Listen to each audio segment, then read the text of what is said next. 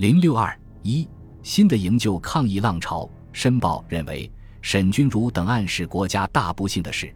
三中全会既已宣示和平统一、团结御侮之宗旨，政府当局即应以宽大为怀，在党政机关正确之指导下，容许人民御侮救亡之自由。当局本身尤应率先倡导民众救亡之组织与训练。沈等倡导救国运动，出于爱国动机，殊有不容一笔抹杀者。如果在今日仍因此构罪，宁非至可扼腕者也。上海《天下日报》连续发表“当局应注意审案的政治影响，欲请宣告沈君儒等无罪，审案的观察，救国究否有罪”等评论文章，认为如果根据危害民国罪处理此案，一般国民将因此而忆及政府三中全会后所报的基本施政方针与被告等所提倡的救国宗旨有什么不同。这种疑虑将使人民与政府间的隔膜加深，对于民族国家的团结统一投下不堪乐观的影响。同时指出，沈钧儒等人是赤胆忠心的为国家为民族的志士，是领导民众从事救国家救民族的领袖。人们热烈希望他们早日恢复自由，重新回到救国阵线上来，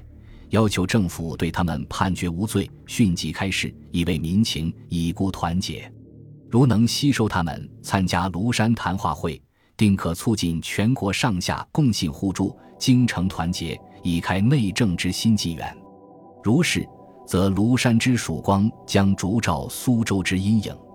上海群众新闻的评论说：“神等能不能得到公平的判决，是今后国民能否有救国自由的一个重要关键。”要求司法当局认清民族危机深刻的程度和国际情势的趋向，根据三中全会团结御侮的决议案以及蒋委员长释放政治犯和集中人才的诺言，顺从全国人民的要求，公平判断，不要被敌人挑拨离间的阴谋所蒙蔽，操且从事，招致出亲痛仇快的恶果来。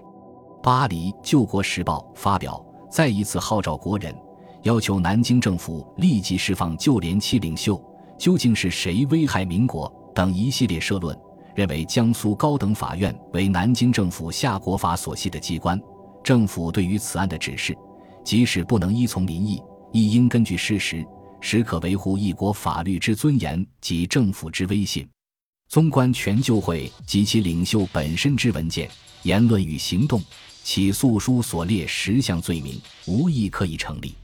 这种救国有罪的案件，在今日最令人失望、痛心与畏惧的，特别是在国民党三中全会后，国人在期望南京能秉承多年写的教训，毅然改图，实行对外御侮、对内民主的国策，以建树和平统一、民族复兴的大业的时候，这种罪证毫无的爱国罪案，实际上是摧残国家人才，是增加日寇的威严。因此，控诉旧连七领袖案。不独关系七领袖本身的安全，而且亦关系乎将来国策之动向与中华民族的存亡。这是救国力量与日寇及亲日分子搏斗的重要关头。我全国同胞，无论团体个人，不论党派信仰，都需认清此案之严重意义，奋起力争，要求南京政府立即释放旧联七领袖，要求救国自由。还说。对于这样领导全国人民从事爱国运动的团体，对于为抗日救国运动而坚决奋斗的爱国团体的领袖，任何一个有民族天良的同胞，都必然表示无限的同情与拥护；任何一个不愿做亡国奴的同胞，都绝不容忍爱国领袖的九线领域。南京政府对于这样尽心竭力呼吁全国人民抗日救国、力争民主的爱国志士，竟加危害民国的罪名。使全国人民不能不发生偌大的疑问：到底是谁在危害民国？《救国时报》还刊载了不少全国各方面和海外营救七君子、争取救国无罪的活动消息，邮寄国内，沟通讯息，对了解事件真相、推动营救运动的开展起了很好的作用。《北平晨报》社论指出，国民党三中全会虽有新的趋势，然而事实的表现还不充分。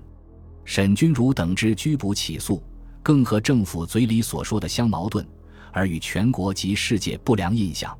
政府为增加御武力量，打算虽外国尚需联合，虽外国人的好感尚需取得，请问自己的人民何以不速联合一致？何以对于人民救国团体认为非法，对于从事救国者认为犯罪？